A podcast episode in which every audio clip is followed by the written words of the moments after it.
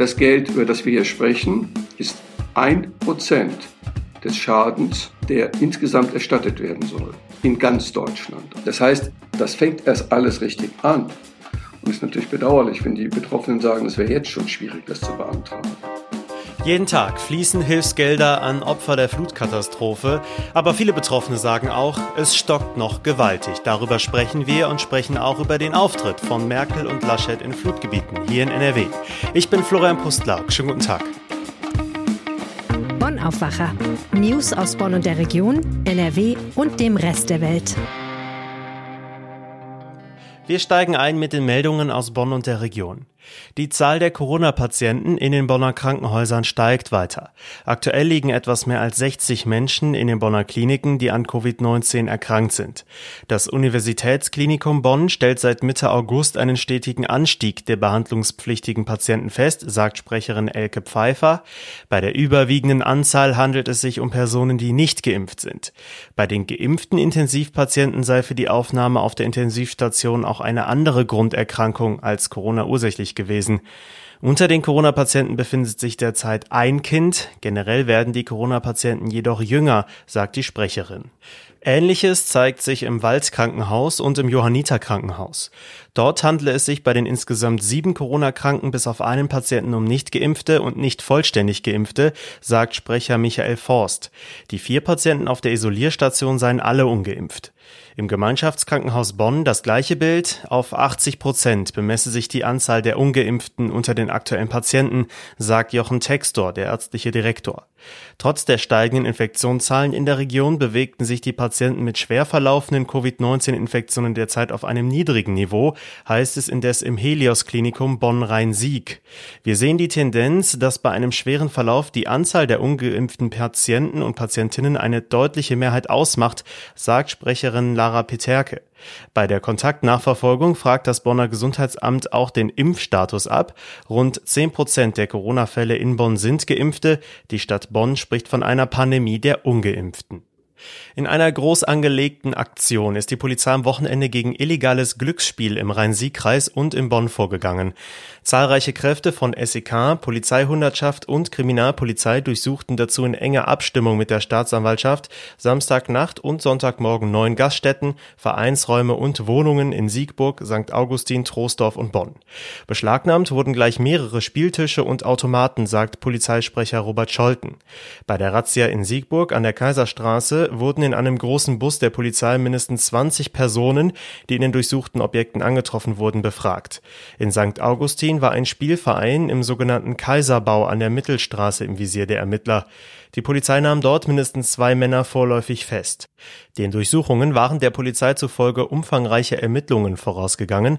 Die Polizei begründete den massiven Kräfteeinsatz mit überregionalen Bezügen in dem Verfahren. Die geplante Stadtbahn zwischen Bonn, Niederkassel und Köln könnte bereits ab 2029 fahren. Das geht aus einem ausführlichen Papier an die politischen Gremien hervor. Nach heutigem Stand soll das Projekt mit einer Brückenverbindung ins Linksrheinische etwa 490 Millionen Euro kosten. Die Planer sehen in der Realisierung dieser Rheinuferbahn viele Vorteile. In dieser Achse zwischen Köln-Langel und Bonn-Beuel leben nicht nur rund 60.000 Menschen, von denen viele zur Arbeit nach Köln oder nach Bonn pendeln. Seit 1976 ist allein in Niederkassel die Einwohnerzahl um etwa 50 Prozent gestiegen. Aufgrund des angespannten Wohnungsmarktes in Köln und Bonn ist auf dieser Rheinschiene eine weitere Steigerung der Einwohnerzahlen zu erwarten, meinen die Gutachter. Mit einer Stadtbahn seien erhebliche Verkehrsverlagerungseffekte zu erwarten. Anfang des kommenden Jahres soll eine weitergehende Planung erfolgen, anschließend das Planfeststellungsverfahren durchgeführt werden. Dafür müssen alle betroffenen Kommunen politische Beschlüsse fassen. Läuft alles nach Plan, könnte die Planfeststellung 2026 vorliegen. Ausschreibungen und Baubeginn wären dann für 2027 ins Auge zu fassen. Die erste Bahn wird dann frühestens in acht Jahren auf die Strecke gebracht. Und jetzt zu unserem ersten großen Thema hier im Aufwacher. Die Flutkatastrophe von Mitte Juli wird in den betroffenen Regionen in NRW weiter aufgearbeitet. Viele Menschen haben ja weiter existenzielle Ängste, auch wenn Bund und Land längst hohe Hilfspakete auf den Weg gebracht haben. Und darüber spreche ich jetzt mit Reinhard Kowalewski von der Rheinischen Post. Hi. Ja, einen schönen guten Tag. Du hast für uns auch den aktuellen Stand. Wie viel dieser Fluthilfen ist denn überhaupt schon bei den Betroffenen angekommen? Ja, wir haben die Landesregierung gefragt, wie viel Geld ist ausgezahlt worden. Wobei ausgezahlt bedeutet überwiesen an die Kommunen, die das Geld aber direkt weitergeben sollen und anscheinend auch tun. Ja, das Innenministerium hat 153,6 Millionen Euro ausgezahlt, damit Bürger Soforthilfe kriegen.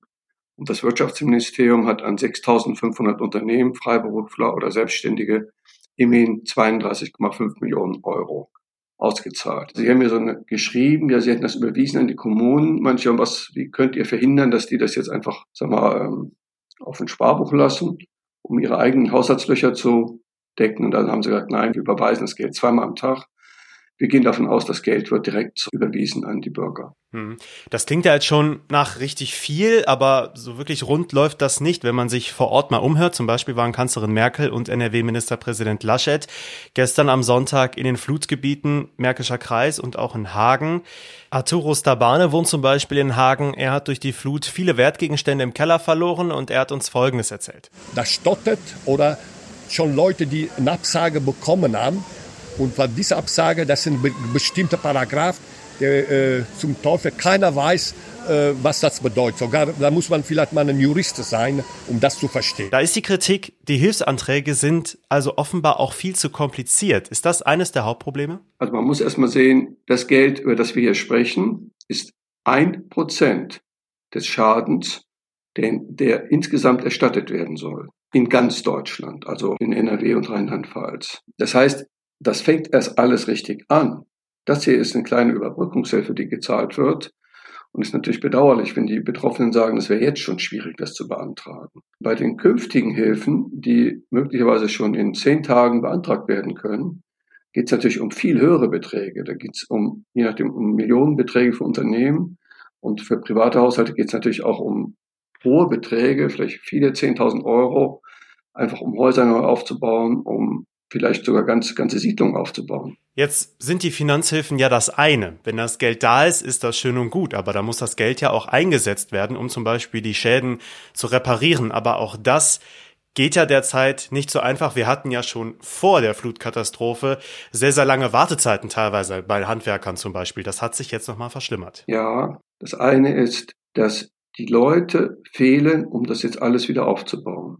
Die Kanzlerin hat angekündigt, dass sie bereit ist, Beamte des Bundes, die ja zum Teil noch in Bonn arbeiten, in Außenstellen von den Berliner Ministerien, abzustellen, damit den Kommunen helfen.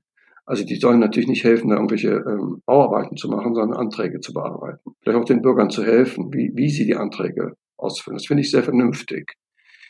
Alle sind sich einig, da gab es auch am Freitag eine Sitzung im Landtag, dass das alles möglichst unbürokratisch laufen soll. Die Bürger sollen im Internet ihre Anträge ausfüllen dürfen. Die Unternehmen werden über die Banken und über Unternehmensberater oder über Wirtschaftsprüfer ihre Anträge einreichen. So ähnlich war es ja auch bei der Corona-Hilfe, wobei man da eben sagen muss, dass sich viele Sachen sehr verzögert haben. Gibt es denn auch bei den ganzen Problemen gute Nachrichten aktuell? Naja, also der Laschet hat eine sehr gute Sache gemacht. Er ist ja so ein bisschen so ein Menschenfänger, wenn man sich das so anguckt, seine ganze Vita. Also seine ganze Politik basiert darauf, dass er irgendwelche Leute um sich schart, die ihm möglichst gut helfen. Und er hat Fritz Jeckel angeheuert, schon vor paar Wochen. Der war in Sachsen tätig, als es dort zwei Flutkatastrophen gab. Also er war da unter anderem in der Staatskanzlei. Und der ist jetzt der Landesbeauftragte für den Wiederaufbau. Und der hat auch am Freitag im Landtag und in Hagen gesagt, was man tun muss. Also alles möglichst unkompliziert. Baugenehmigung für den Wiederaufbau von Unternehmen oder von Häusern praktisch direkt erteilen und nicht prüfen, weil er einfach sagt, ob da jetzt eine Mauer 50 Zentimeter weiter rechts oder links ist, interessiert doch niemand. Es geht darum, dass die Leute ein Zuhause haben oder einen Arbeitsplatz.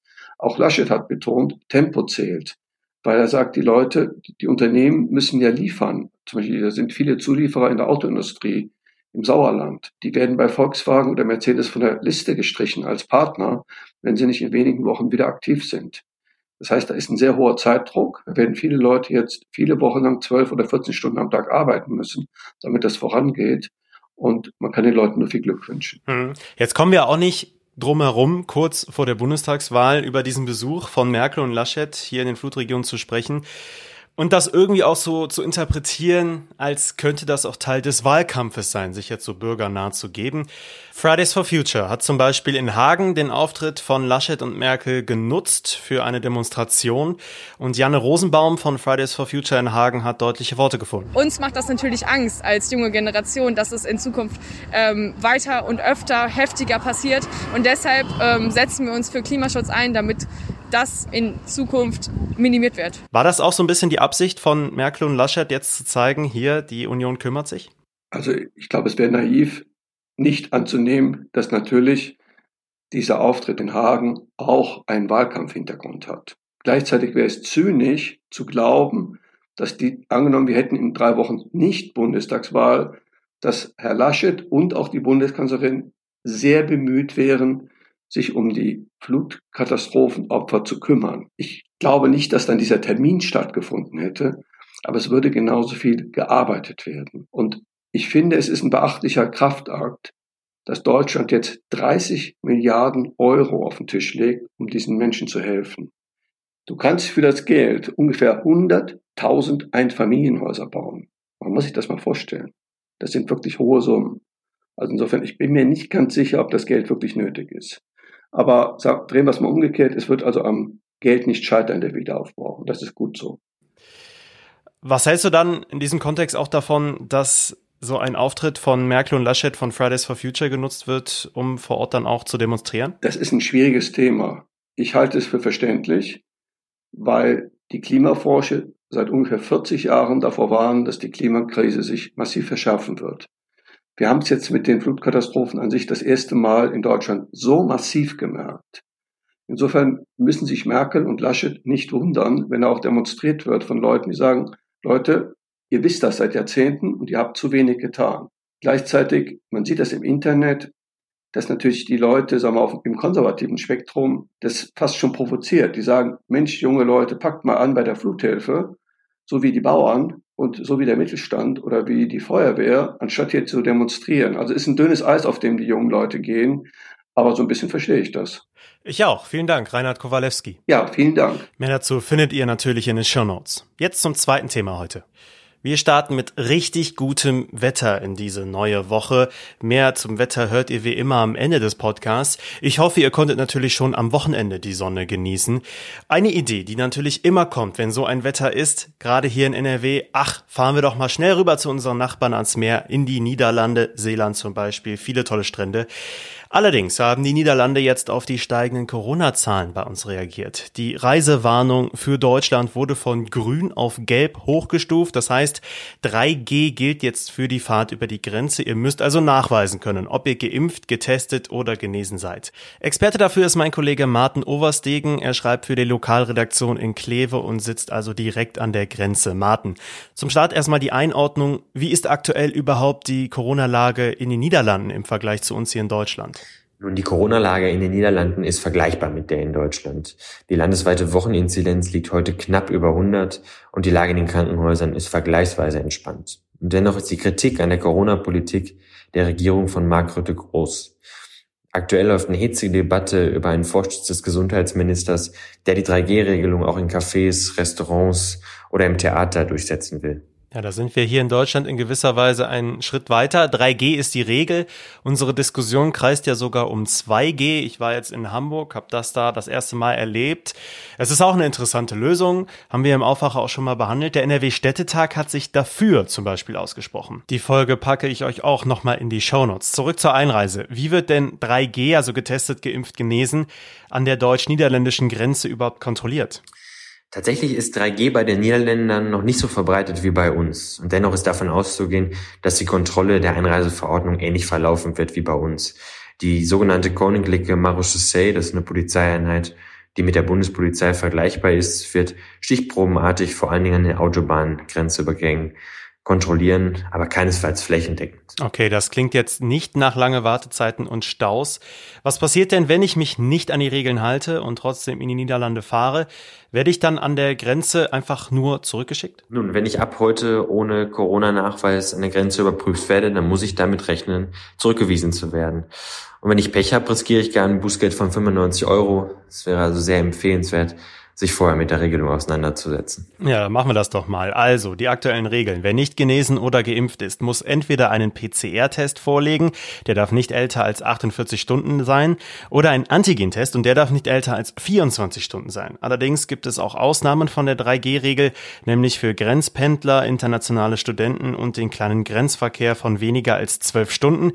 Was meinst du persönlich, Martin? Inwiefern wird sich das auf Urlaubsreisen jetzt auch auswirken bei dem Wetter? Werden jetzt weniger Menschen aus NRW rüber in die Niederlande fahren? Ich glaube tatsächlich, dass man die Auswirkungen auf den Urlaubsreiseverkehr nicht überschätzen sollte. Man darf nämlich nicht vergessen, dass diese Regel für uns Deutsche ja nicht völlig neu ist. Also wir brauchten bei der Reiserückkehr, zumindest wenn wir länger als 24 Stunden in Domburg oder in Schreveningen gewesen sind, brauchten wir ja bereits einen Test. Den brauchten wir dann eben beim Grenzübertritt zurück nach Deutschland. Jetzt brauchen wir ihn schon vorher. Aber ich glaube, dass sich in Herbstferien wieder scharenweise Deutsche auf dem Weg nach Holland machen werden. Also ab heute gilt für alle Urlaubsreisenden aus NRW in ganz Deutschland natürlich, die in die Niederlande fahren. 3G. Die Infos zu diesem Reiseupdate hatte Martin Overstegen. Vielen Dank. Diese Themen könnt ihr heute auch noch im Blick behalten. Zugfahren bleibt auch heute in NRW problematisch. Noch bis Dienstagmorgen um 2 Uhr dauert der Streik der Lokführergewerkschaft GDL weiter an. Das sorgt für viele Ausfälle und Verspätungen. Bislang waren seit Streikbeginn in der letzten Woche bundesweit bis 30 Prozent aller Fernzüge und 40 Prozent der Regional- und S-Bahnen unterwegs. Das variiert allerdings stark auf unterschiedlichsten Linien, gerade hier auf den besonders gefragten Pendlerstrecken. Rainer Hoffmann, der Chef des Deutschen Gewerkschaftsbundes, kritisiert die aktuelle Haltung der GDL in den Tarifverhandlungen mit der Bahn. Das Interview der Rheinischen Post mit Hoffmann findet ihr auch bei uns in den Show Notes. Die steigenden Corona-Infektionszahlen belasten immer mehr die Krankenhäuser in NRW. Die Uniklinik Essen zieht deswegen heute zum Beispiel eine neue Zwischenbilanz und warnt noch einmal ausdrücklich vor der sogenannten Welle der Ungeimpften. Hunderte E-Scooter sind inzwischen im Rhein gelandet. In Köln wollen die Verleihfirmen heute mit der Bergung beginnen. Am Rheinauhafen sollen Spezialtaucher und ein Beiboot sowie ein Autokran die vielen illegal im Fluss entsorgten E-Scooter bergen. Das Problem gibt es entlang des Rheins in vielen Städten, in denen die Mietscooter angeboten werden. Vor dem prestigeträchtigen Pferdesport-Event CHIO in Aachen gibt es heute eine Pressekonferenz vorab. Neben Oberbürgermeisterin Sibylle Kolpen nehmen auch Olympiasiegerin und Dressurreiterin Isabel Wert und der Springreiter Daniel Deusser teil. Der CHIO läuft vom 10. bis zum 19. September. Das Wetter ist zum Wochenstart richtig gut. Überall Sonne, nur vereinzelt mal ein bisschen bewölkter am Niederrhein. Dazu bekommen wir 21 bis 25 Grad. Der Sommer kommt also doch nochmal, denn es ändert sich in dieser Woche erstmal gar nichts. Sonnig, warm, sehr angenehm. Es wird ab Mitte der Woche sogar noch etwas wärmer. Nicht ganz 30 Grad, aber schon so in die Richtung, dass wir nochmal von richtigen Sommertagen jetzt im September sprechen können. Das war der Aufwacher für Montag, den 6. September 2021. Ich hoffe, es hat euch gefallen. Ihr könnt uns gerne überall abonnieren, wo ihr eure Podcasts hört. Da freuen wir uns immer drüber. Und ihr könnt uns auch euer Feedback schicken an aufwacher.rp-online.de. Ich bin Florian Pustlauk. Ich wünsche euch jetzt noch einen schönen Tag. Ciao. Mehr Nachrichten aus Bonn und der Region gibt's jederzeit beim Generalanzeiger. Schaut vorbei auf ga.de.